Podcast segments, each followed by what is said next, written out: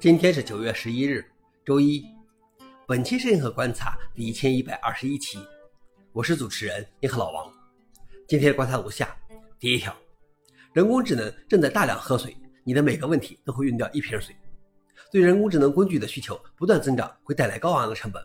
这不只是昂贵的半导体，它会增加数据中心的耗水量，因为所有这些计算都需要消耗大量电力并产生大量热量。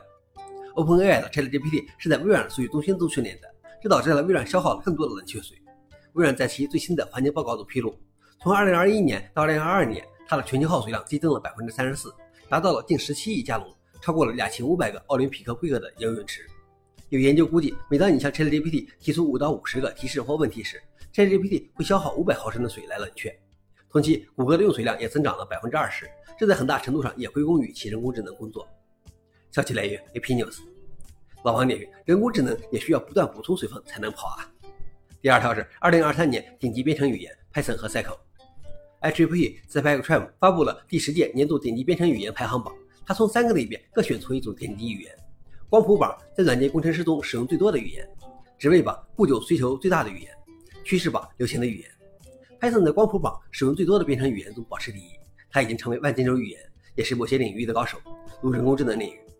而在职位榜雇主需求最多中，Cycle 排到了榜首。但具有讽刺意味的是，纯粹的 Cycle 程序员是很难找到工作的。